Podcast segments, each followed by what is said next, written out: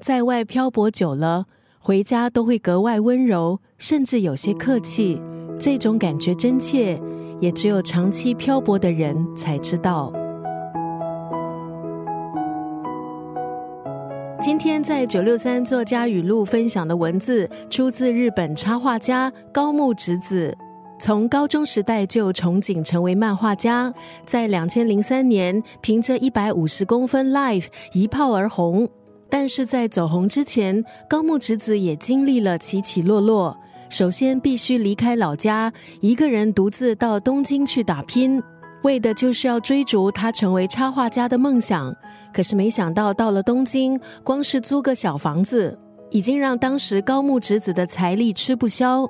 到银行开户头竟然被拒绝，向出版社、设计公司毛遂自荐，却四处碰壁。所以在东京也当了一阵子的无业游民。在成为插画家之前，高木直子为了生活，尝试了各种散工，包括了销售员、服务生，被打工追着跑，在每一份工作里不断的质疑自己。这样的日子似乎没有尽头，而他到底还能够做些什么？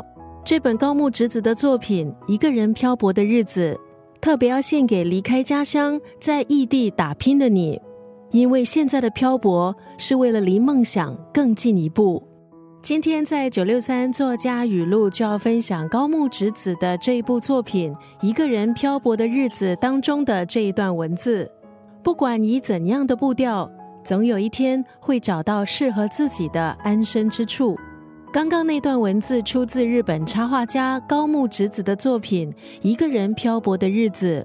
一个人只身到东京去追逐梦想，工作、金钱、朋友几乎归零，在忐忑中度日，屡屡遭遇挫败。一个人漂泊的点点滴滴都收录在这本书里。今天在九六三作家语录就要分享高木直子的这部作品《一个人漂泊的日子》当中的这一段文字：不管以怎样的步调，总有一天会找到适合自己的安身之处。